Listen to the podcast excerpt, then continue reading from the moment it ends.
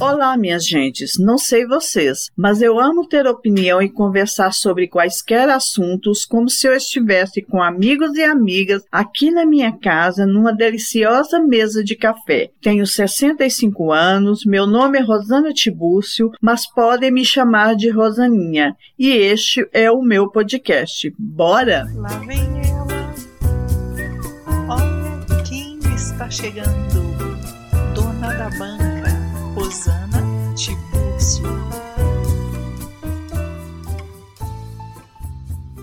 A terapia sempre foi um aliado do ser humano. Se antes essa palavra era basicamente falada em voz baixa, como que proibida, atualmente ela tem sido espalhada aos quatro ventos.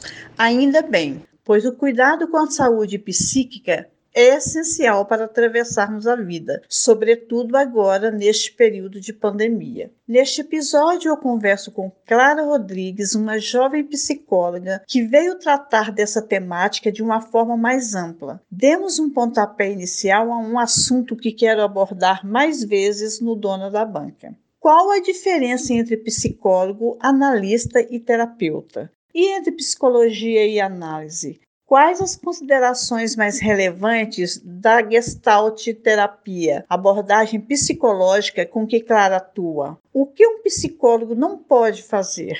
Como identificar um profissional ético? Como é realizado o atendimento online? As razões de quem procura esse atendimento online têm sido as mesmas de antes ou houve alguma mudança por causa da pandemia? Essas e outras perguntas serão respondidas por minha entusiasta convidada psicóloga Clara Rodrigues neste 34 episódio, motivador que nomeei de Banca da Terapia.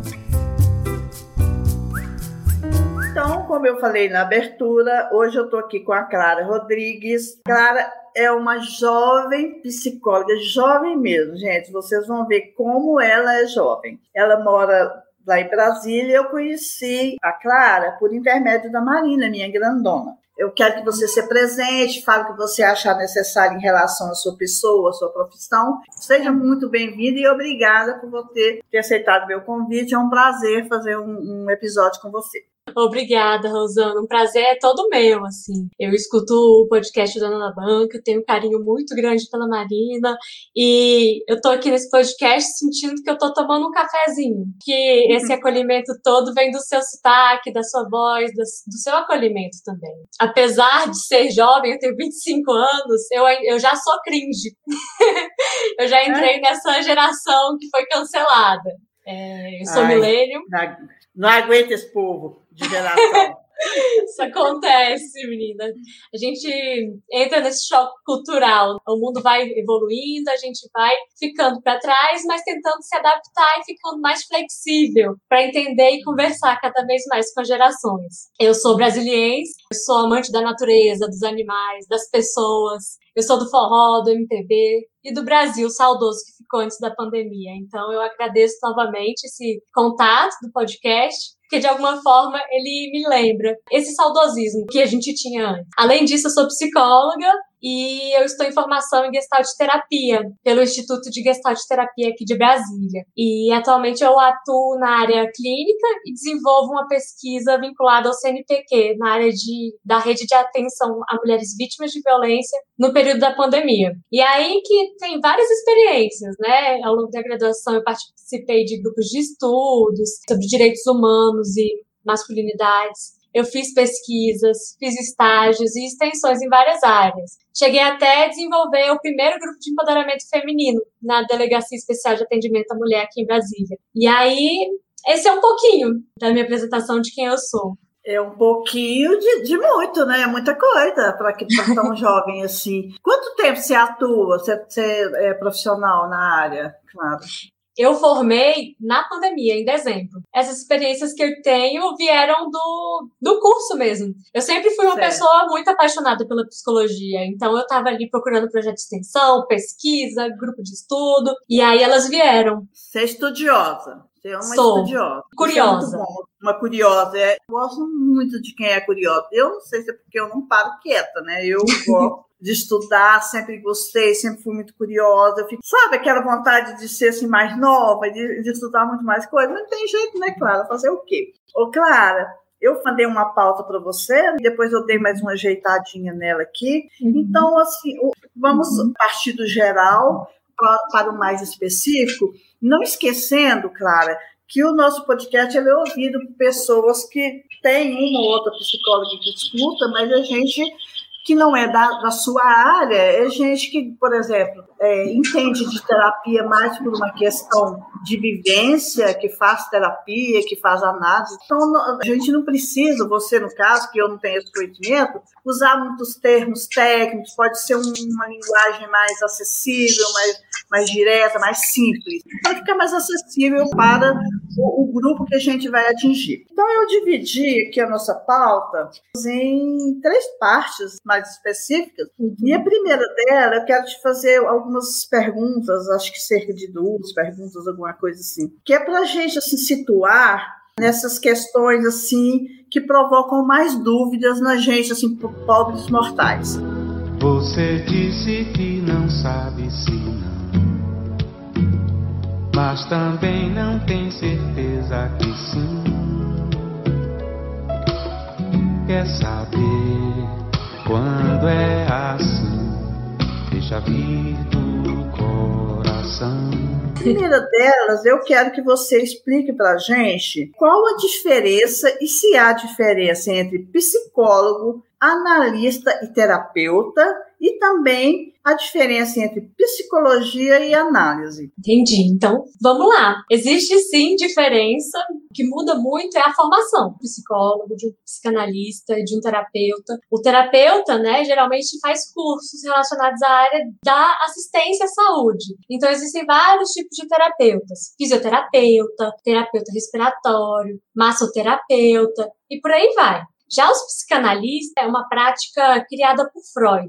É um método de investigação que vai olhando mais para o inconsciente. Os psicanalistas são pessoas que se formaram em um instituto de formação de psicanálise no Brasil e não necessariamente são formados em psicologia. Então, pode ser alguém que tem um curso superior em uma área, por exemplo, direito, e vai fazer uma formação em análise. E aí ele estuda, faz a própria análise e vai ser psicanalista. Já o psicólogo é alguém que forma no curso de psicologia, que tem duração de cinco anos, mais ou menos. E depois dessa formação, se essa pessoa estiver atuando na área da psicologia, que é provável, né, estar ali sendo psicólogo e atuando como psicólogo, essa pessoa vai se referir ao conselho de classe, que tem um código de ética a respeitar e é uma profissão que está sendo regulamentada. Por exemplo, existem várias áreas de trabalho como psicólogo. Tem psicólogo social, psicólogo organizacional, psicólogo das escolas e o psicólogo clínico. Na psicologia clínica, existem várias abordagens. E para se especializar nas abordagens, a pessoa vai dando continuidade na educação continuada que tem após a, graduação, né? Então, no meu caso, eu estudo a gestalt terapia. E aí, a psicanálise, a terapia, a psicologia, elas têm focos e abordagens diferentes. E nenhuma delas é melhor ou pior do que a outra. Só são diferentes. É um processo muito complexo, que não é linear e que prevê recaídas e que está ali tendo uma função, mas que são funções e são abordagens diferentes de trabalho. Clara, quando você explicou sobre a psicólogo, analista e terapeuta, uma coisa que eu não Uhum. sabia, que normalmente a gente fala terapeuta, aí você falou, você inclusive incluiu a profissão da minha filha, que é massoterapeuta, Uhum. certo? Sim. Só porque agora você está falando em terapia. O psicólogo, ele faz terapia, é Uhum. isso? O Ah, tá. psicólogo, ele faz a psicoterapia. Porque para Psicoterapia. aplicar a terapia, porque no contexto geral, sabe, Rosana, a gente fala muito sobre terapia. É uma palavra pequena. Isso. E aí a gente não, Exatamente. não especifica. Psicoterapia é Ah. muito grande. Mas a formação Entendi. do psicólogo, ela prevê o trabalho como psicoterapeuta, que é um trabalho diferente, por exemplo, do trabalho da Marina, que ela trabalha com a massoterapia, né? Terapia, como ela é chamada, é como se fosse um apelido. Ah, Isso. Isso. não sabia. A minha dúvida, para falar a verdade, eu nem sabia que tinha dúvida. Quando Uhum. você explicando aí, que eu percebi que eu não sabia. Então, a terapia é como se fosse um apelido mesmo. Não é? Eu não fiz uma terapia com terapeuta. Eu fiz uma terapia com o psicólogo ou com o analista. Uhum, isso. Ah. A gente mesmo, nós psicólogos, acabamos por vezes falando a terapia, porque é algo que Uhum. vai facilitar ali no diálogo, né, com a pessoa, com o senso comum. Mas o trabalho que o psicólogo realiza, que as psicólogas realizam, é a psicoterapia.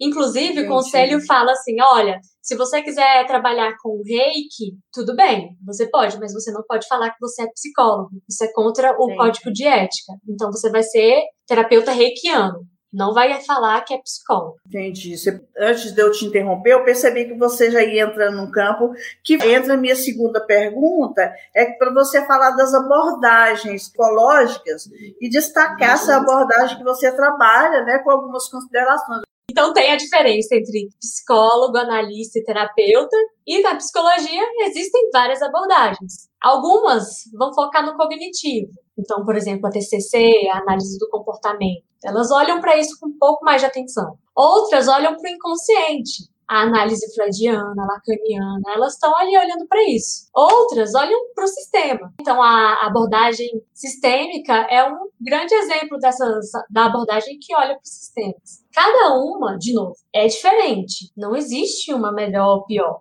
Elas só são diferentes. A abordagem que eu trabalho é a Gestalt terapia. E ela é uma abordagem psicológica desenvolvida por Pierce, Heffeline e Goodman. E veio buscar ampliar o olhar daquela época. Quando a Gestalt nasceu, é, existiam dois olhares principais para o ser humano. Existia o behaviorismo, que focava muito no comportamento, então os estudos sobre condicionamentos, reforços, punições. E, por um outro lado, tinha o foco da psicanálise, que olhava muito para o inconsciente. E aí a Gestalt terapia e as abordagens humanistas vieram para dizer, gente, nem tudo é só comportamento, nem tudo é só inconsciente. Nós somos seres integrados. Existe o cognitivo, o sensorial e o motor, é tudo junto. Não tem como separar o ser humano do ambiente, ele é parte do todo. E quando alguém tem um- algum, algum bloqueio é, desses campos, é possível que essa pessoa esteja sofrendo, vivenciando algum sofrimento. Tanto o bloqueio no cognitivo, no sensorial e no motor, eles podem gerar algum bloqueio de contato. E aí, o que, que a gente pode fazer como psicologia para olhar para esse ser humano de forma integrada? Sem dizer que a pessoa é um problema, sem dizer que essa pessoa é esse problema dela. Então, nós, gestalterapeutas, estudamos os bloqueios que uma pessoa pode ter nos contatos e aí a gente busca ampliar a consciência dessa pessoa e focar no aqui e agora. E aí, quando eu digo no fo foco no aqui e agora, eu não quero dizer que a gente só vai falar no presente. Não necessariamente, porque, por exemplo, repetições de padrões, sintomas, angústias, todas essas questões e muito mais podem ser resultados do que aconteceram no passado. Mas se aconteceram no passado e estão presentes aqui no momento, significa que não é um problema do passado, é uma, um problema do presente. Percebe? Entendi. Ô, ô, Clara, pegando o gancho aí do que você está falando, vamos colocar para você explicar para a gente como a Gestalt terapia, veja se eu falei corretamente, se eu tiver falado, me corrija. É um nome alemão, né? Isso. Uhum. Por isso que eu sei falar, tá vendo? Se fosse inglês, eu não sei. Então, eu vou te citar um caso hipotético para você Uhum. colocar essa abordagem na possível resolução desse caso. Então é o seguinte, uma jovem, ela acabou de entender que sente mesmo atração por outras mulheres e essa identificação está provocando muito sofrimento, pois além dela não se aceitar totalmente, ela sabe que vai esbarrar na família que é preconceituosa. Como a Gestalt terapia, por meio de sua filosofia, conseguirá ajudá-la nesse processo? É muito complicado, sabe, Rosana, dizer como o caso seria conduzido. Você precisa uhum. não só conhecer o caso dela, você precisa saber a história dela, como que ela é. Seria isso? Isso, isso. A gente tá. precisa de várias questões que não estão ditas então, nesse enunciado. Inventa uma moça hipotética aí para você, situa uma moça hipoteticamente e, e, tenta analisar isso. Vamos supor, é uma moça de classe média, não muito alta, classe média, branca, com Uhum. pais casados, é, que vivem uma família mais ou menos harmoniosa. Por que, que eu digo mais ou menos? Que ela Uhum. percebe que os pais dela são preconceituosos, sobretudo em relação à homofobia. Uhum. E ela não é uma pessoa de muitos amigos. Pronto, esse é o perfil Uhum. dela, vamos supor. Sim. Precisa de mais alguma coisa, de saber do passado dela, por exemplo? Então, Rosana, o que eu percebo é que você está querendo uma resposta diretiva. Não assim. entrar. Não, quer só ter uma ideia mesmo de como que a, a, a trabalha. Uhum. Sim, a gente precisa olhar para os recursos que essa pessoa tem. Porque mesmo que ela tenha todas essas coisas que você está me falando, de classe média, branca, pais casados, se ela, por exemplo, tivesse uma irmã gêmea que fosse criada da mesma forma, é provável que essa irmã tenha outras formas de subjetivação. Certo. Então, percebe que é muito complicado eu falar. No último ano de psicologia, a gente tinha uma prova que eram cinco páginas. A gente estudava um caso e fazia essa análise. E ainda assim, essa análise ficava a desejar. É isso. Porque o ser humano ele é muito complexo. Quais são os recursos que essa pessoa tem? Como esse sofrimento está sendo experienciado?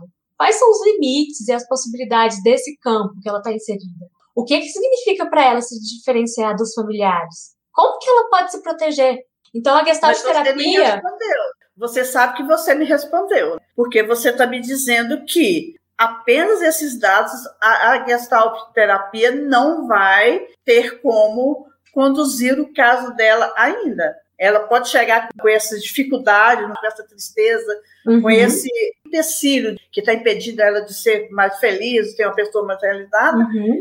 e, e não adianta ela chegar com isso. Você não tem con- condições de fazer uma análise por cima em hipótese alguma. Você Por simplesmente tem que ir aprofundando. Entendi. Você respondeu, né? Eu preciso conhecer a pessoa como um todo. Como essa abordagem ela abrange o todo do indivíduo, não tem como você nem direcionar a resolução do caso só ouvindo o caso. Sim, porque a Gestalt, ela busca entender a pessoa como um todo, e para isso é preciso entender esse mundo, as resistências dessa pessoa, as sabedorias que tem nessa resistência, a função dos sintomas. E por aqui, sintoma não quero dizer sobre a homoafetividade. A homoafetividade não é sintoma, não precisa ser curado. Mas sim Entendi. o sofrimento. Como que ele está se manifestando? Entender a queixa, os ajustamentos criativos, funcionais, disfuncionais, o quão consciente essa pessoa tá, quais são os bloqueios de contatos que ela tem, as potencialidades, os limites dessa pessoa, como tá o autossuporte dessa pessoa. E o hétero? Os sintomas, eles devem ser ouvidos cuidadosamente, Rosana, e respeitados, porque eles carregam elementos essenciais para a compreensão da pessoa toda. E aí é preciso dar voz a esses a tudo isso sem fazer pré-julgamento e intervenção prévia, identificando a serviço de que esses sintomas estão se manifestando. Por isso é muito mais do que isso. Não temos respostas prontas, mas nós trabalhamos junto com o cliente para ampliar Mas a. Oi? Eu entendi, por isso que a gente também não pode aprofundar. É assim, jogar uma curiosidade. Depois nós temos a oportunidade de fazer um segundo episódio, por exemplo, uma complementação, de repente eu já fico pensando num segundo episódio, entendeu? Estou disponível. Você tem mais alguma coisa a falar da abordagem? Da Ai. forma como a gente identificaria o caso, É, Ah, eu acho que ainda tem uma coisa para falar também. Que eu acho que é importante, Rosana, frisar. Eu sei que vai ficar um pouco repetitivo, mas é porque às vezes precisa ser. A gente não tem resposta pronta. A gente trabalha junto com o cliente para ampliar a consciência do aqui e agora. E é na relação dialógica que a gente consegue encontrar a sabedoria de cada um. Como gestalt terapeuta, como psicóloga e como humana que encontra outros humanos na clínica, eu entendo que a prática ela precisa transcender a técnica e se dedicar muito mais ao cuidado ético do sujeito. Primeiro, a preocupação tem que vir à disponibilidade do indivíduo. Tem que ser o indivíduo que tem que ser, que a gente tem que se preocupar. E aí depois, para os métodos mais adequados para a técnica terapêutica. Eu Uhum. creio, claro, o que acontece é o seguinte, realmente não tem resposta pronta, isso é, isso é lógico, né? Uhum. Mas a sua prática, a sua vivência, os seus estudos, o seu conhecimento, a sua curiosidade te dá um respaldo para você trabalhar casos que aparecem para você. Você vai adquirindo experiência, vai tendo, vou usar uma expressão ridícula, mas é, serve, é um ditado para um jogo de cintura. Uhum. Né? A experiência, a experiência ela válida, ela vai fazer com que você consiga achar um caminho mais rápido por causa da sua experiência. Até o meu trabalho, que é mais técnico, uhum. não existe nenhum trabalho igual ao outro. Eu pego os caminhos ali que vão me conduzir Sim. a uma de resolver cada um dos textos que eu ajusto, por exemplo. Né? Não tem. E a, e a questão que você está trabalhando com o psico do, do seu paciente, mais uhum. ainda, que não existe igual. É Sim. É bom você, você falar isso mesmo fixar isso. Uhum. Quero partir agora, Clara, para a parte 2 da nossa uhum. pauta. Eu quero falar um pouco da nossa experiência como pessoas que já fizeram ou que ainda fazem terapia. Né? Uhum. No caso, eu já fiz, não faço mais. E o homem não me define, minha casa não me define, minha carne não me define, eu sou meu próprio lar. Eu... Acredito que todo psicólogo, todo analista, ele precisa de fazer terapia, né, Clara? Uhum. Porque mexe com a cabeça todo mundo, como é que senão ele vai se identificar com cada uma das dificuldades que o paciente traz. Uhum. Então, eu gostaria que você assim, me respondesse o seguinte: para ser psicóloga, você entende que é imprescindível fazer terapia ou a sua profissão exige que você faça? Entendi. Eu acho que é importantíssimo. Existe um tripé. Esse tripé sustenta a prática clínica. Primeira coisa é a terapia da, do próprio profissional. Como é que eu vou conseguir me diferenciar daquela demanda se eu não olhei para as minhas questões? Se eu não olhei para os meus machucados? Então, a terapia, ela ajuda muito para entender o que, que é meu, o que, que é do outro. Um segundo ponto desse tripé é a supervisão. Supervisão é um encontro de psicólogos que a gente debate os casos com todo o sigilo, claro, a gente não fala, ah, eu estou atendendo a Rosana de Minas Gerais não, a gente fala, tô atendendo essa pessoa há um tempo, o caso é esse, já fiz tal intervenção. O que que vocês, outros psicólogos da mesma abordagem, acreditam que pode ser útil para esse caso? Então a gente vai debatendo e é muito interessante. Tem a supervisão individual e tem a supervisão grupal. Nisso são psicólogos que estão mais experientes, que têm mais conhecimento, que estão ali juntos para debater os casos. E o outro ponto é o estudo. Um psicólogo não vai parar de estudar nunca, nunca. E com esse tripé, a gente sustenta uma prática ética e uma prática potente, sabe, Rosana? Eu vejo que isso é muito importante. Apesar do conselho não exigir que a gente faça psicoterapia. Mas a gente que está atuando assim, é, eu estava até falando ontem no meu grupo de supervisão. Gente, como é importante ter a, a, nossa própria terapia, porque na supervisão a gente fala sobre o caso. Mas como que esse caso vai me movimentando? Aí é na minha terapia que eu levo e trabalho essas questões. Agora eu quero saber o seguinte: quais as sensações que você sentiu a primeira vez que você fez análise? Você já estudava psicologia? Foi depois que você se formou? Como que foi? Quando foi? Eu faço terapia desde os 17 anos. Eu saí do ensino médio no meio do ensino médio e aí eu passei para farmácia aqui na Universidade de Brasília. Só que eu não gostava do curso. Então eu comecei a fazer terapia, na época era análise. E aí eu fui olhando porque eu queria, porque eu não queria, por que fazia sentido para mim, porque não fazia. E aos poucos eu saí do curso de farmácia e fui para uma faculdade, para o Centro Universitário de Brasília aqui, e fui fazer psicologia. Você fez a sua primeira terapia. O que, que você sentiu a primeira vez que você entrou numa sala de um, de um psicólogo? Eu Como senti um, um, encontro com outro ser humano. Mas além de um encontro com outro ser humano, eu entrei em contato com esse desencontro que eu estava comigo mesmo naquele curso. Então, Pode ser muito evoluída, viu? Você encontra com outro ser humano, nunca que eu pensei isso na minha vida, mas vai.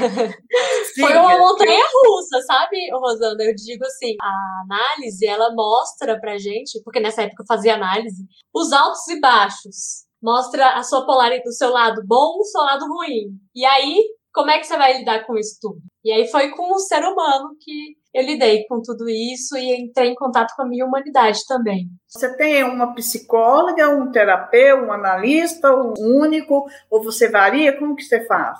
Eu, nessa época, eu parei de fazer a análise porque eu fazia por plano de saúde. E aí depois eu fui migrando e o plano mudava, e essa é uma questão muito desagradável até. Que às vezes o processo está ali acontecendo a todo vapor e aí o plano cancela o contrato com aquele profissional. E aí, depois de um tempo, eu encontrei o Ricardo, que é o meu psicólogo. Ele é gestalt terapeuta e foi, eu tô com ele há uns três anos. Eu tive poucas psicólogas. A uhum. primeira psicóloga que eu tive, o meu ex-marido foi conversar com essa psicóloga para falar dos medos que a minha filha mais velha tinha. Descobriram que eu era causadora do medo da Marina. Como eu era uma pessoa muito medrosa, eu, Rosana Tibus, a mãe Má, passou todos os medos que tinha para Marina e mais alguns. Dois maravilhosos descobriram lá que eu precisava de terapia. Que bom que descobriram, porque aí arrumaram uma psicóloga para Marina, muito maravilhosa, e eu fui fazer terapia com essa pessoa. Fiz dois tempos de terapia com essa pessoa. A primeira vez que eu entrava lá, tinha um tal de falar que para deitar no divã. E eu falei, não deito nesse trem nem morto. Eu não vou conversar com uma pessoa que eu tô de costas para ela e sei lá o que, que ela tá fazendo. Eu não tinha confiança em mim, eu sei muito bem disso, aí eu desconfiava das outras pessoas também. Todas as vezes que eu entrava lá, eu entrava desconfortável e todas as vezes que eu saía de lá, eu saía querendo esmurrar o lugar de onde eu saía. E não sentia melhor, eu só sentia raiva. Aí eu parei um período, eu não conversava as coisas como eu converso hoje, não. Aí eu resolvi voltar para essa mesma psicóloga. E o que que aconteceu? Ela pegou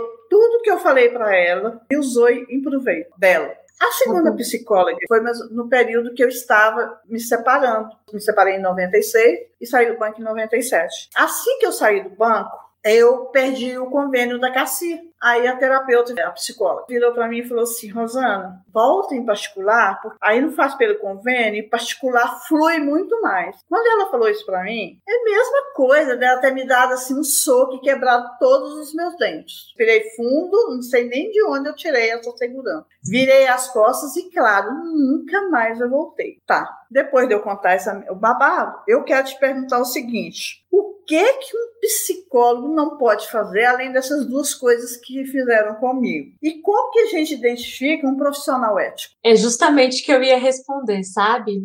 Usando isso tudo é antiético. Isso é tudo muito tudo. antiético. Tudo. Essa questão do fluir mais rápido é, é muito antiético. Nossa senhora, tudo isso. Primeiro caso, ela usou os dados do cliente para benefício próprio. Em segundo caso, ela fez diferenciação de, de serviço. O que, que o psicólogo não pode fazer? Ele não pode ser antiético. E eu, quando eu li a pauta, eu fiquei com muita vontade de trazer o código de ética aqui pra gente. O código de ética do psicólogo tem várias questões que são vedadas, mas eu trouxe seis pontos que são muito importantes para a gente entender um pouquinho sobre o que é a ética do psicólogo e o que, que esse psicólogo não pode fazer.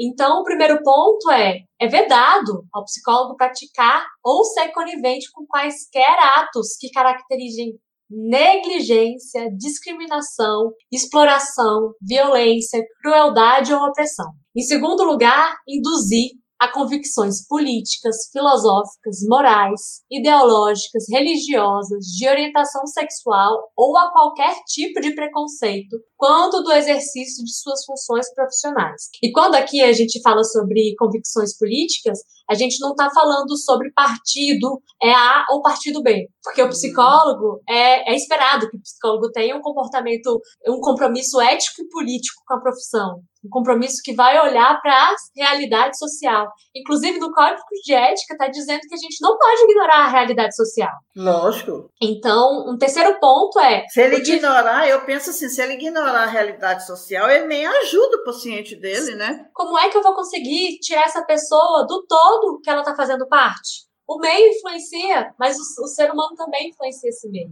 Então, é olhar para esse compromisso ético político da profissão e zelar com, com, com, o código de ética do psicólogo que a gente tem e com o conselho também. Né? E um outro ponto, Rosana, que o psicólogo não pode fazer é utilizar ou favorecer o uso de conhecimento e utilização de práticas psicológicas como instrumentos de castigo, tortura ou qualquer forma de violência. A gente não pode ser conivente com erros, com faltas éticas, com violação de direitos, com crimes ou contravenções penais praticados por psicólogos, na prestação de serviços profissionais. A gente não pode prestar serviços ou vincular o título de psicólogo a serviços de atendimento psicológico cujos procedimentos, técnicas e meios não estejam regulamentados ou reconhecidos pela profissão. E a gente não pode prolongar desnecessariamente a prestação de serviços profissionais. E, enfim, tem várias outras questões que a gente também não pode fazer. O paciente eu... pode e deve ter alta algum dia. Sim.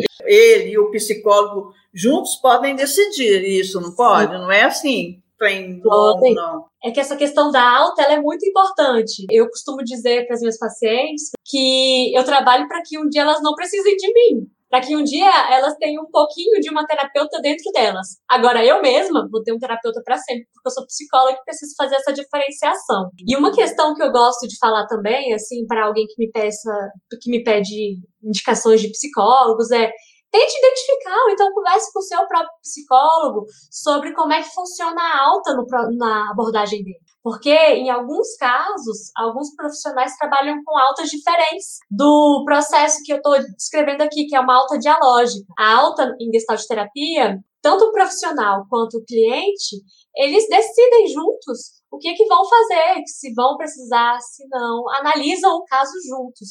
Óbvio que o psicólogo analisa com os bloqueios, com todo o conhecimento que ele tem, mas essa é uma análise conjunto. E aí, como identificar um profissional ético? Eu indico fortemente ler o código de ética do psicólogo que está lá no conselho. É só você pesquisar assim no Google, código de ética psicólogo e aparece. Mas aqui vão algumas recomendações. Esse profissional está com CRP ativo? Nas redes sociais, ele divulgou o número do conselho dele? Ele te induz a respostas ou ele constrói as respostas com você? Como que é o sigilo? E a questão da hierarquia. Você tem espaço para falar sobre como você se sente de verdade em relação a essa relação terapêutica? Então, essas são algumas perguntas que a gente pode se fazer para nortear esse, essa questão. Entendi. Esse trabalho ético é um trabalho que sustenta, inclusive, a relação dialógica, Rosana, e uma psicoterapia. Muitas vezes, quando essa ética é quebrada, pode ser que essa relação também esteja sendo quebrada. É, exatamente. Gostei muito da sua explicação, foi muito importante. Agora nós vamos passar para a parte 3, uhum. que é a pandemia e a terapia online. Espírito olha que eu sinto, me toque, eu não minto. Tô em casa, tô na causa, tô sem nada, longe de tudo e sem tirar os olhos do mundo essa pandemia mudou o mundo, mudou, mudou as, as ações que eram costumeiramente realizadas de forma presencial, inclusive terapia, né, que está sendo feita online. Segundo alguns estudos que eu li, que eu gosto muito de estudar quando eu vou fazer episódio, eu falo assim, até episódio bagaceiro eu estudo alguma coisa, para eu ficar segura. Na década de 50, existia a terapia por telefone. A terapia online, é, da forma que a gente está conhecendo agora, ela já é uhum. bem consolidada nos Estados Unidos, na Austrália e no Reino Unido há uhum. muitos anos já, sobretudo naqueles casos de depressão, de doenças terminais, de fobia uhum. social, que de repente a pessoa não dá conta nem sair né, de, de casa e, e, tudo mais. Agora, no Brasil, eu sei que a terapia, pelo que eu entendi também, a terapia por meio da internet sempre teve muita resistência e só em 2005 essa modalidade foi permitida, mas apenas para fins de pesquisa. E que agora, ainda bem, em 2018, houve uma regulamentação permitindo esse tipo de atendimento. Porque se não houvesse ainda, como é que a gente ia se virar, né? Uhum. Então, eu gostaria que você me corrigisse alguma coisa que eu falei, esse é o uhum. conhecimento uhum. que eu tenho. Eu quero que você me responda o seguinte. Você precisou atender alguma exigência do Conselho Federal de Psicologia para você realizar terapia online? E uhum. houve algum tipo de preparo para essa atividade? Uhum. Sim, isso tudo que você falou faz sentido. Era isso mesmo, sabe, Rosana? A gente tinha é, na categoria de psicologia aqui no Brasil uma resistência ao atendimento online.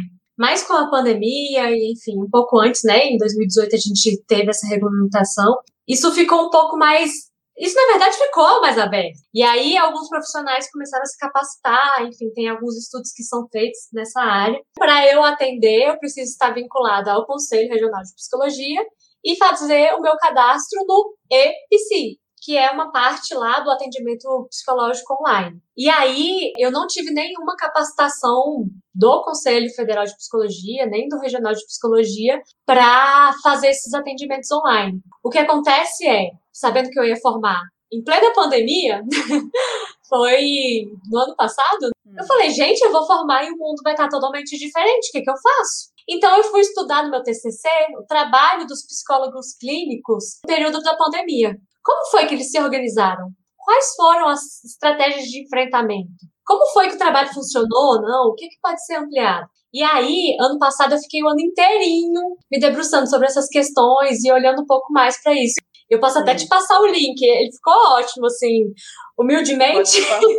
eu digo que ficou ótimo, porque foi um trabalho que eu fiz com muito desejo. Assim, eu quero, eu sempre, depois que eu entendi que eu queria psicologia, tudo que eu fiz foi com muito esforço esse TCC veio disso, foi um fruto de um trabalho que veio ali com muito carinho, com muito afeto, com muito amor. E foi a gestação da psicóloga que teve, que tem dentro de mim e que sou. Clara, eu sou apaixonada por quem se dedica aos trabalhos de conclusão de curso.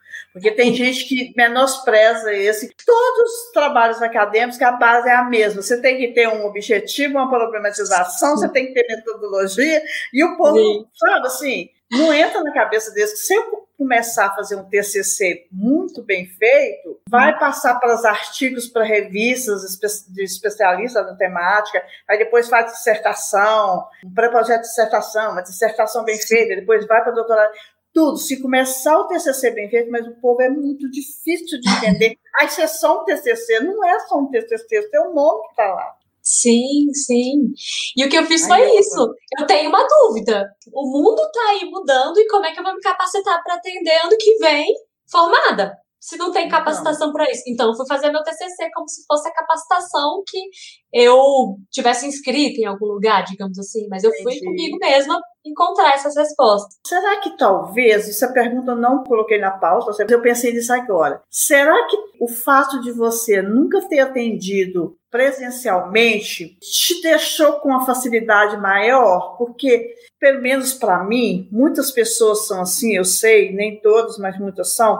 A gente tem dificuldade de mexer no que está acostumado a fazer, de mudar mesmo às vezes é, dá um entrave, a pessoa fica querendo fazer uma analogia entre o que ela fazia numa sala de atendimento o que fazia online, e às vezes não consegue. Essas pessoas que não começaram isso de forma devagar e que foi assim, bem bruscamente, provavelmente tiveram mais dificuldade que você, viu, Clara? O que você acha disso? Eu acho que faz sentido, mas eu aprendi presencial no estágio. Eu fiquei o ano inteiro, todinho, né? Ano passado, todinho atendendo online. Online não, presencial. O online veio só esse ano, depois que eu formei. Ah, Mas, Rosana. Entendi. Sério? Eu pensei que você começou online. Não, eu estava atendendo presencialmente. Ai, Formada que eu vim para o online. Mas o que eu acho é ah, é que, tá. que me preparou muito para esses atendimentos, assim, que está me preparando, na verdade, porque eu acho que a gente nunca vai estar tá pronto 100%. Eu acho, não acredito nessa ideia, sabe? Eu acho que a gente está sempre em evolução, em constante crescimento. Mas o que tem me, me ajudado muito é a minha própria terapia. Ano passado, Entendi. a minha terapia é, foi virtual. E além disso, teve o estudo e aí, assim que eu formei, segurei na mão da supervisão. Então, o tripé conseguiu, né, me dar uma base ali para estar tá aqui atendendo. E hoje em dia eu estou me sentindo muito realizada. Ô, ô, Clara, eu acredito que você deve estar realizada mesmo. Deve ser muito, muito, muito interessante essa adaptação, essas mudanças. Ao mesmo tempo que eu tenho medo de mudança, eu fico instigada a fazer uma coisa diferente também, sabe? Mas Sim. outra coisa que eu quero saber, uma curiosidade, tipo, fofoquinha, né? E a outra, assim, é uma curiosidade mais importante, mais profunda. Como que é realizado o atendimento online? Se é por chat, e-mail, WhatsApp, vídeo? E o segundo é o seguinte, as motivações de quem procura esse atendimento online, elas têm sido as mesmas ou elas mudaram muito por causa da pandemia? E que tipo de mudança? Por que, que eu não perguntei uma coisa de cada vez? Ah, tudo bem, a gente vai falando, vai interrompendo, vai tomando um cafezinho. Vai. O atendimento, ele pode ser por telefone, ele pode ser por mensagem, ele pode por e-mail. O conselho prevê isso. Mas eu trabalho majoritariamente com videochamadas. Então eu uso Meets, eu uso WhatsApp Web, e agora eu tô tentando fazer uma migração pro Whereby, que é uma plataforma que simula um consultório online. É muito interessante, Rosana. Eu mando o link, né, para os meus clientes, link permanente, cada uma recebe o mesmo link, só que eu libero a porta. Então elas batem na Entendi. porta. Se eu estiver atendendo ainda, não abro a porta. A porta fica fechada para essa nova pessoa. Aí eu fecho a porta, eu encerro a chamada e abro a porta para outra pessoa. E aí a pessoa entra. Eu achei essa plataforma incrível. Na verdade, um atendimento por telefone e todos os outros são por videochamada. Como eu me formei na pandemia, o que eu posso dizer sobre essas diferenças são as demandas do período do estágio da faculdade para agora. Agora as pessoas estão vindo com alterações cognitivas, com alterações emocionais, comportamentais, com lutos complicados, com transtorno do estresse pós-traumático, estados depressivos, ansiogênicos, com culpa, com medo, melancolia, raiva e até insônia e alguns casos de pânico. E é interessante porque falando isso eu me lembrei de um estudo que eu estava lendo para o meu TCC e esse estudo dizia que as consequências psicológicas eh, elas podem ser mais predominantes e duradouras do que a própria experiência de ser contaminado pela Covid. Isso mesmo, não tem, e não tem como. gente. Quantidade de gente que está morrendo, cada pessoa está perdendo uma pessoa da família, uma pessoa que fica doente. Eu, fechado, eu sou, eu saio pouco. Mas você acha que eu estou feliz fechada aqui dentro dessa casa? Eu posso pode contar nos meus dedos das mãos e dos pés, que agora eu saí mais vezes, porque eu tive infecção de ouvido, eu precisei de sair várias vezes. Mas eu saí pouquíssimo de 18 de março do ano passado para cá, Sim. porque eu tô presa aqui nessa casa morrendo de medo, né? Eu tenho muito medo. Eu não sou corajosa para ficar saindo, igual eu vejo muita gente aí, corajosa e irresponsável. É um medo constante. Isso não é só uma questão de bom senso, é o bom senso e o medo. Clara, eu tenho a impressão que atendimento para essas questões de violência doméstica deve ter aumentado bastante, eu penso. É, Quando aumentou as pessoas têm coragem. 300% os casos de feminicídio aqui do Brasil durante a pandemia. A violência aumentou, mas o atendimento terapêutico, psicológico, Ah, isso a gente não consegue ter acesso. capaz que não, porque eu tenho a impressão que essas mulheres têm tanto medo que nem terapia fazem. Uhum. A Algumas conseguem romper o, o ciclo, algumas conseguem buscar ajuda. E, enfim, tem os serviços do governo, né, que elas podem ter acesso também. Isso a gente não consegue ter acesso porque não tem, por exemplo, um sistema do SUS. Porque no SUS a gente consegue entender o que, que essa pessoa teve lá no sistema deles, mas como o atendimento de psicologia clínica, ele tá espalhado, tem várias ramificações, a gente não consegue quantificar quais são essas pessoas que estão chegando na clínica, quantos atendimentos foram realizados nesse período. O que eu posso te dizer é quantas pessoas não conseguiram ac- acesso. Então, 300% a mais de mulheres morreram nesse período, infelizmente. Pois é. E aqui eu queria até te corrigir um pouquinho, Rosana, é que Hum. um relacionamento abusivo, ele não acontece só com violência psicológica, se a gente puder falar Claro. assim, né? Acontece, va- acontecem várias outras violências, então patrimonial, sexual, é, psicológica, sexual, enfim, várias outras violências, inclusive que a Lei Maria da Penha vai prever, que envolvem esse tipo de relacionamento. É, mas eu acredito que qualquer outra violência dela, de certa forma, afeta o psicológico, né? Que Sim, a violência A moral, sexual, né? eu, eu sei que Óbvio. você quer dizer, aquela predominante, né? Digamos Sim. assim, essa violência, ela cai na mulher estudada, é lógico, nas camadas mais pobres, periferias, sobretudo as mulheres negras, isso. mas tem muita mulher branca, rica, estudada, que sofre todo esse tipo de violência também, Sim. a gente sabe disso, né? no período que eu fiz a extensão, né, facilitando aquele grupo de empoderamento feminino na DEAN, esse grupo, ele era muito plural. Então tinha mulheres que tinham muito conhecimento, que eram estudadas, tinham mestrado, e outras que não tinham nem o, o, o ensino fundamental completo. E isso acontece, assim, porque a violência, ela, violência contra a mulher, ela é algo que está estrutural na sociedade, assim como o É. racismo. Se é estrutural, todas as camadas vão sofrer. Todas. Em maior e menor grau. É lógico que aquela que é mais pobre, menos poder aquisitivo, sofre mais. Ô, claro, é o seguinte: nós vamos partir para os quadros agora. Temos todos os quadros, temos, e vamos partir para o nosso Vou Morrer Sem Entender. Vinhetinha! Vou morrer sem entender tem a ver com a falta. A falta de noção, bom senso, empatia, bons modos, aquele tipo de coisa que quando a gente vê, ouve ou percebe, vem aquelas indagações. Oi? Como é que é? Que porra é essa? Vou morrer sem entender. terapeuta que dá conselho e atende com um caso de suspeição. Eu não sei como que vocês falam. Em direito a gente fala suspeição que é a pessoa que é suspeita para trabalhar naquele caso. O caso falando o seguinte, mandou a seguinte coisa para mim. Eu, eu conheço duas mulheres que fazem terapia com a mesma psicóloga. Uhum. Essas duas mulheres, elas têm um conflito entre si. A mulher A, ex-mulher do, do homem A, a mulher B é namorada atual do homem A. A ex-mulher fala da namorada atual para a psicóloga. A psicóloga vai lá na, na, namorada atual e aconselha a namorada baseada no que a outra lá falou. E as duas desabafaram com meu amigo. Uhum. Aí eu fico pensando, minha opinião, psicólogo não tem que aconselhar e também não tem que tratar casos dessa forma, que pega um recadinho de lá e passa para o de cá. Sim. Eu vou morrer sem entender esse tipo de gente. Você sabe que o seu morrer sem entender vai combinar com o meu morrer sem entender? Porque vai. eu vou morrer sem entender psicólogo que pratica atos antiéticos. Rosana, na faculdade eu tive três disciplinas de ética. Isso tá de có salteado na minha língua, assim. Então eu vou morrer sem entender psicólogo que tem atitude antiética, porque isso também, eu até falei mais cedo, né, que isso interfere no caso a ética do psicólogo interfere no caso, na relação terapêutica. Então, vou morrer sem entender. Vou passar para o nosso contact de acordo, que tem dois casos para você colher, pode ser? Vamos. Vinhetinha!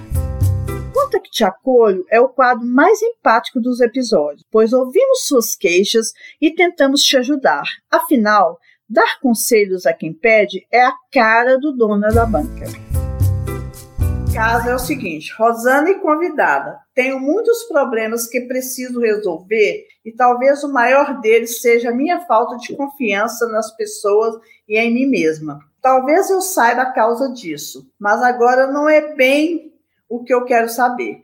Preciso entender como posso ter confiança em um psicólogo se sei que eu não quero encontrar numa sala de terapia. Quando eu posso dizer o que eu não quero? No primeiro contato ou na primeira sessão. Eu não quero, por exemplo, deitar naquele divã, parecendo eu, né?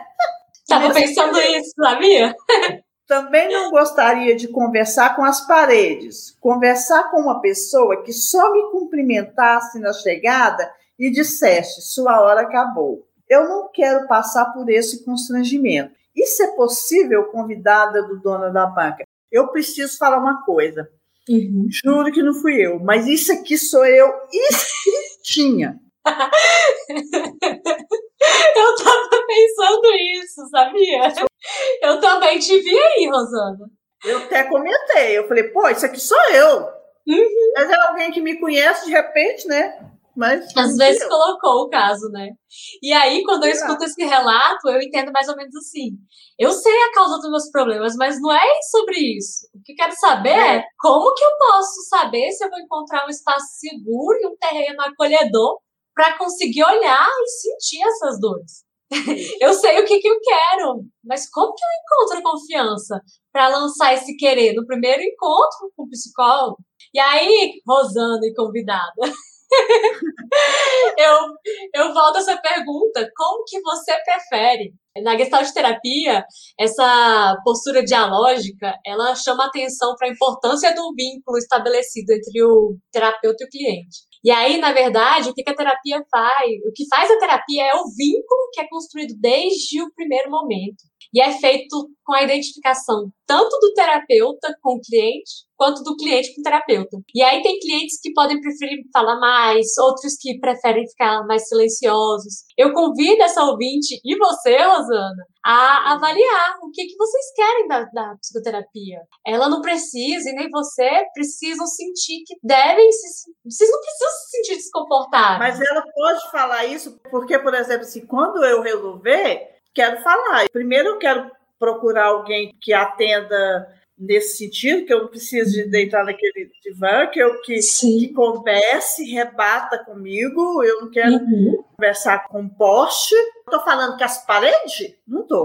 Eu quero Sim. ver uma acolhida, como você está dizendo. Você usou Sim. essa palavra várias vezes, e é uma das palavras que eu mais gosto o significado uhum. dela, para mim, é muito prazeroso, a questão da acolhida. Então, eu saber que eu estou sendo acolhida, que a pessoa está prestando atenção em mim. E a gente pode falar isso que a gente quer, ou a gente tem que procurar, por terceiro, saber se aquele psicólogo faz daquele jeito? Então, o processo psicoterapêutico, ele pode sim começar desse jeito. Eu não vejo motivos por que não. E ainda mais em psicanálise, né? Porque do que eu conheço de psicanálise, que não é muito, porque minha abordagem é outra, do que eu sei da psicanálise é que não existe essa imposição de ir para o divã de forma alguma. O trabalho deles é olhar para o inconsciente, enfim. Mas não é uma, uma, obrigação. Pronto, tu vai para o divã e fica lá. Não, não é isso. E aí existem várias abordagens da psicologia, como eu disse, né, no começo. Mas nenhuma é melhor ou pior do que a outra. Tem aquela que faz sentido para a pessoa. O que está me parecendo desse relato, Rosana, é que essa pessoa não está buscando atendimento psicanalítico, porque é a psicanálise que trabalha com o divã.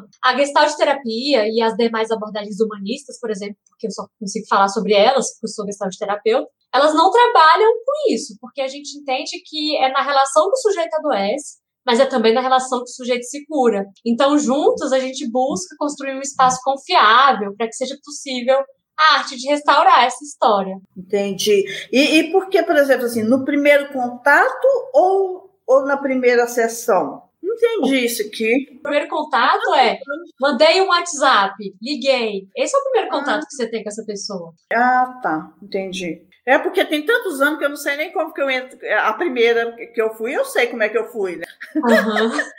Julgada. Se é importante para vocês, levem. Esse processo é de vocês. Essa cara ouvinte Lúcia, que parece eu, a irmã gêmea minha. Muito igual eu, até as paredes aqui que eu falava antes, que eu tinha até esquecido, na hora que eu li a primeira vez, não lembro. E se fosse eu, eu escrevi assim: não gostaria de conversar com as paredes.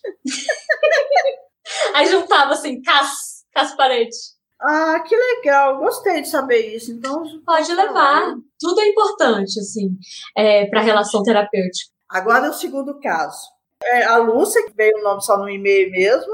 Olá, Clara. Olá, Rosana. Prefiro ficar no anonimato. Tenho 23 anos, faço faculdade de Direito e estágio remunerado na promotoria da minha cidade. Agora, infelizmente, estou trabalhando em home office e as aulas de minha graduação têm sido online. A única sorte que tenho é que fiz do meu quarto meu escritório e sala de aula e não preciso olhar na cara do meu padrasto, que é um homem violento e está desempregado. Eu disse à minha mãe que a próxima vez que eu presenciasse um ato violento por parte dele, iria denunciá-lo. Estava firme no meu propósito, só que minha mãe me implorou para não fazer isso. Ela disse que o safado está nervoso porque perdeu o emprego, mas ele sempre foi violento. Nessa semana ela foi agredida. Eu não vi, mas ouvi e na hora Fiz de conta que não ouvi. Eu que tinha tanta coragem, fiquei com medo de agir porque me lembrei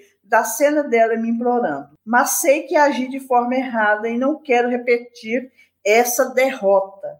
Estou em conflito porque sei que isso vai acontecer de novo. Minhas perguntas são: como criarei forças para voltar atrás na promessa que fiz a ela? Como posso ajudar minha mãe a sair desse relacionamento abusivo e violento? Como proteger meu irmãozinho que só tem quatro anos? Se puderem me aconselhar, eu agradeço. Doeu meu coração com o irmão de quatro anos. Acho que antes de aconselhar, a gente precisa acolher essa pessoa. Acolher.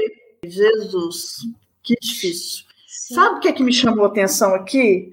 Hum. A palavra derrota. Uhum. Eu tenho, às vezes, uma mania muito grande de prestar atenção em determinadas palavras que a pessoa usa. Então, assim, é quando ela, num lugar aqui que ela fala derrota, não quero repetir essa derrota. Ela obedeceu à mãe e se sentiu derrotada. Como que faz com uma coisa dessa?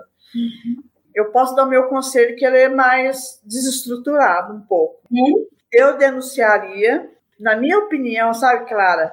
Uhum. Briga de marido e mulher tem que meter a colher sim. Agora, isso é uma vontade que eu tenho. Eu não sei se na hora, eu, Rosana Tibus, que sou cagona com briga, Uhum. eu teria coragem de denunciar na hora. Apartar, capaz que não, eu sou cagona. Mas denunciar, sim. Isso eu falando sem vivenciar. Sim. O meu conselho para ela é denunciar. Agora é o seu conselho. Eu acho que para eu conseguir fazer uma conversa, né, comentar sobre isso tudo, eu preciso ir partindo esse relato.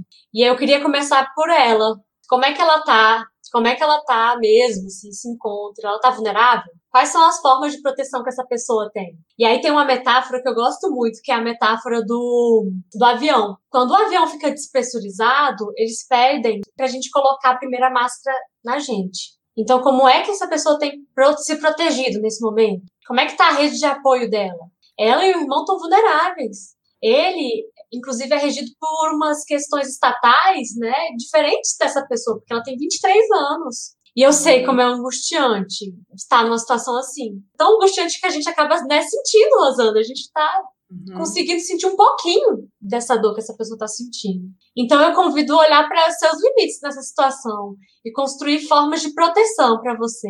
E aí, em relação a como criar forças para voltar atrás das promessas que você fez a ela, eu tenho algumas perguntas, mas eu quero também falar um- umas questões aqui importantes. O que, que é mais importante para você nesse momento? Qual é a sua necessidade que precisa ser atendida? É manter a promessa ou dar voz para essa necessidade de segurança que me aparenta estar no seu relato?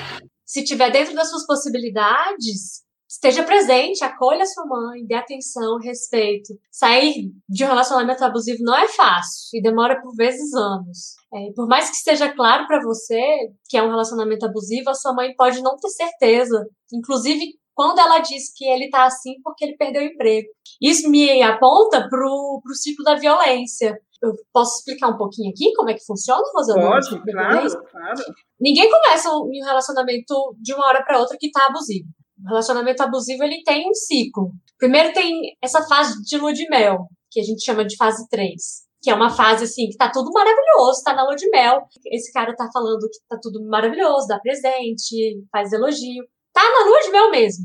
E aí vem pra fase 1, que é o aumento da tensão. Então, aos poucos, esse ambiente vai ficando um pouco tensionado, ele começa a falar que tá estressado, ou não, ou ele começa só a fazer, só entre aspas, né? Porque não, não é só. Começa a fazer ameaças. E aí que vem a fase 2, que é a explosão da, te- da tensão. E é aqui que muitas mulheres morrem, porque o ciclo, ele volta pro começo. Ele vai pra lua de mel de novo.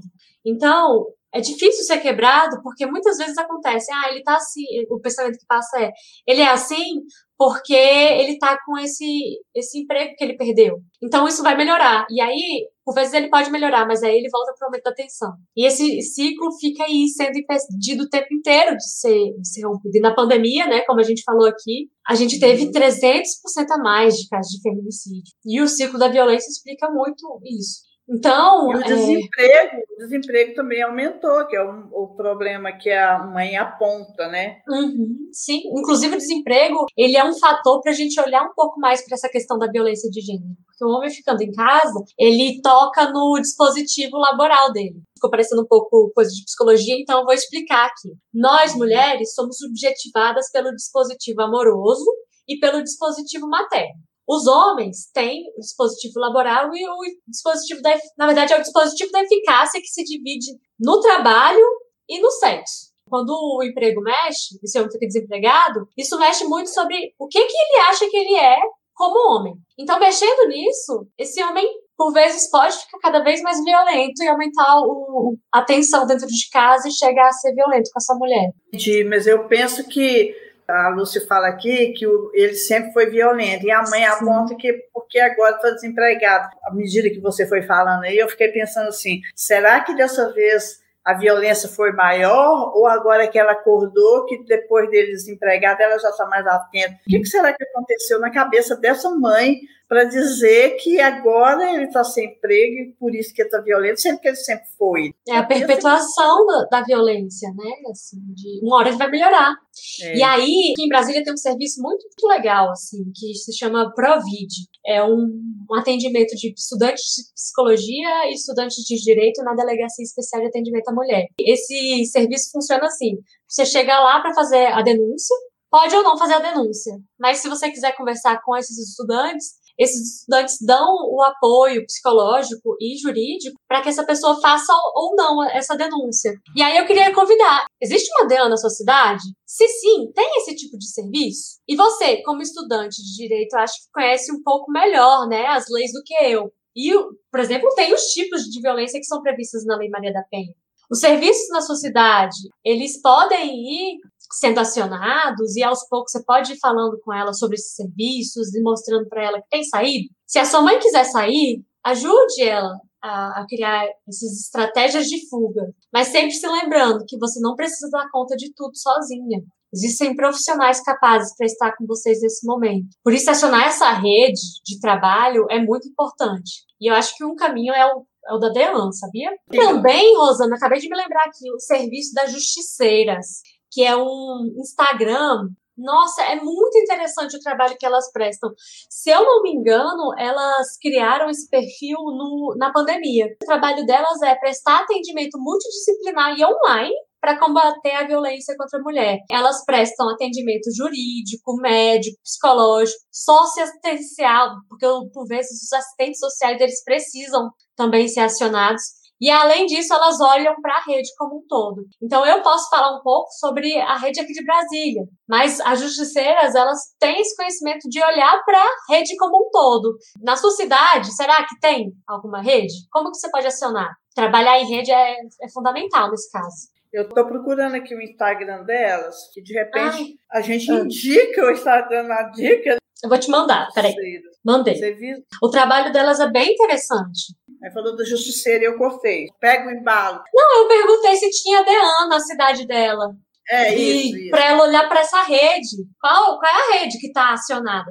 Ou a rede que ainda não está acionada e que pode ser acionada. Aí a gente deu esses caminhos das justiceiras, né, de olhar para a DEAN, para as casas-abrigo, olhar para a lei, para a Lei Maria da Penha, para os tipos de violência, quem sabe fazer uma psicoeducação, explicar, olha, tem esse ciclo da violência, esse ciclo da violência não acontece só quando essa pessoa te bate, acontece Preparar a mãe dela, no caso. Sim, tem vários assuntos.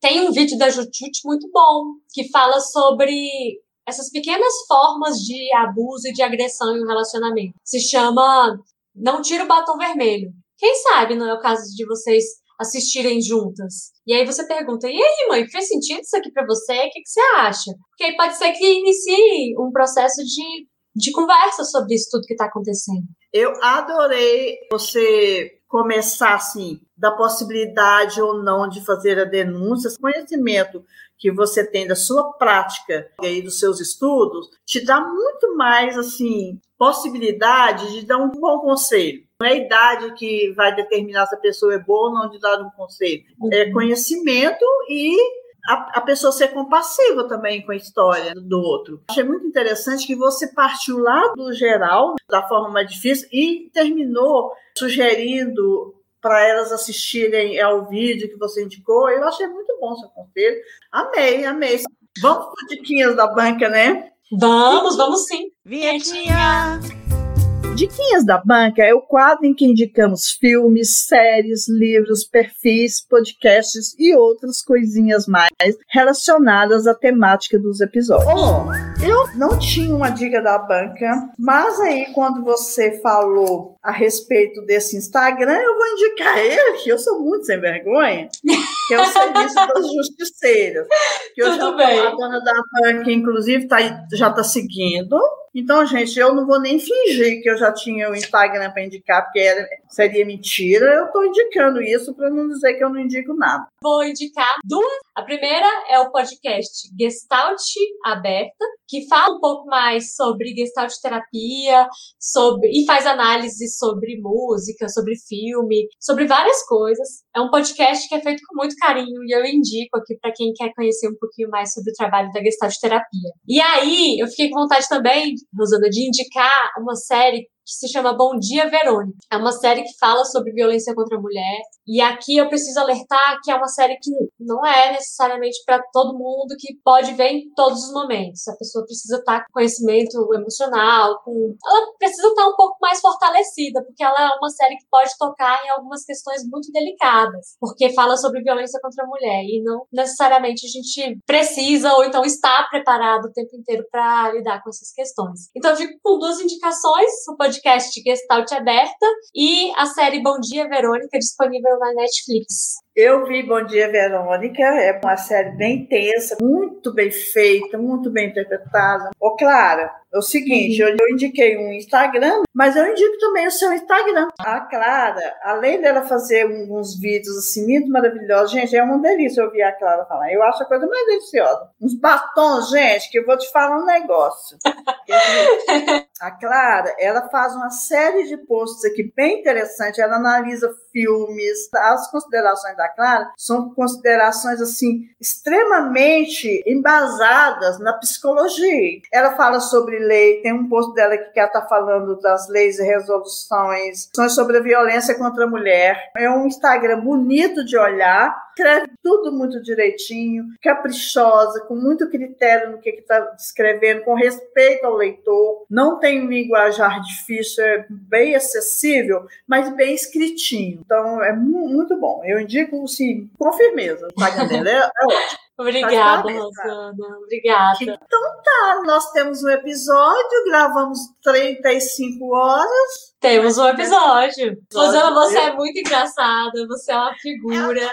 Eu me senti acolhidíssima aqui nesse podcast. Foi meu primeiro podcast gravando e eu espero que não seja o último, porque eu adorei. e eu fico com as portas abertas também para você. Assim como eu sei que as suas vão ficar abertas para mim. Com certeza. Eu mandei a lista de temas para Clara, a gente conversando a respeito dela gravar um episódio comigo, que eu tenho uma lista já de coisas que eu quero abordar. Acho que mais de uns 20 temas. Ela mandou de resposta assim uma porção de temas que ela falaria comigo. Esse sim. Aí quando chegou na terapia, ela colocou um coração em frente à terapia. Eu falei, é isso. Aí ela é uma psicóloga e eu quero falar desse assunto e vamos abordar isso assim. E depois eu quero ver se eu faço com você um outro episódio, a gente até conversou, que seja a respeito, por exemplo, de depressão ou síndrome do pânico, qualquer outro, outro... Outro sofrimento psíquico. Nós vamos escolher juntas, a gente vai falar só dessa temática. Esse episódio nosso agora, que ele é um pontapé inicial para outros episódios. Estou muito feliz, te agradeço demais a conta. Acho que a gente bateu uma bola legal e estamos aí para uma próxima, tá? Muito, muito, muito obrigada. Mas eu quero que você dê as suas redes, é, informe sobre você. Faz para te entrar em contato com você, a pessoa que quiser fazer uma terapia online, encontra, aí tudo, né? O caminho das pedras aí pro pessoal. Tá é, eu queria te dar um abraço, Rosana. Foi Ai. muito gostoso gravar tudo isso. E, de novo, fico grata pela porta e pelo encontro que a gente teve aqui. E em relação aos meus contatos, eu, eu tô disponível no Instagram, arroba Rodrigues. E aí, lá no Instagram, você pode entrar em contato comigo pelo link que tá na bio, que já vai dar direto no meu WhatsApp. Hoje em dia eu trabalho com a psicologia clínica e eu atendo online pessoas do mundo inteiro. Então, se você se interessou pelo meu trabalho, é só entrar em contato pelo link da bio e mandar um oi, que eu respondo. E a gente já inicia esse primeiro contato. Inclusive, se você quiser falar sobre o divã, que nem aquele caso que a gente conversou isso. aqui, a gente já começa poderia a falar sobre Rosana. isso. É, que poderia ser Rosana, a gente já fala sobre isso. Mas eu não trabalho com divã, é com a gestalt terapia. Tomara que você consiga uma, uma paciente ou um paciente faça assim, vim lá do Dona da Banca. Tá, claro, temos o uhum. um episódio, estou muito feliz e satisfeita. Espero não ter te cansado gostado muito. É isso, eu adorei. Obrigada, Rosana. Muito temos um obrigada, episódio, temos um encontro. Um beijinho. Pois é, beijinho. Tchau. Obrigada, obrigada. Amei. Tchau. Então, minha gente, se vocês querem participar do Dona da Banca, basta enviar um e-mail para donadabanca.terra.com.br com sugestões de temas, pedidos de conselhos, dicas relevantes ou não, pois adoramos uma dica bagaceira. Façam isso e informem, por favor, se desejam anonimato. Ah, só mais uma coisinha. Acessem também o Instagram Dona da Banca Podcast, pois lá postarei sobre os episódios descendiais, porque nos dias 5, 15 e 25 de cada mês há sempre algo diferente no ar. Beijinhos!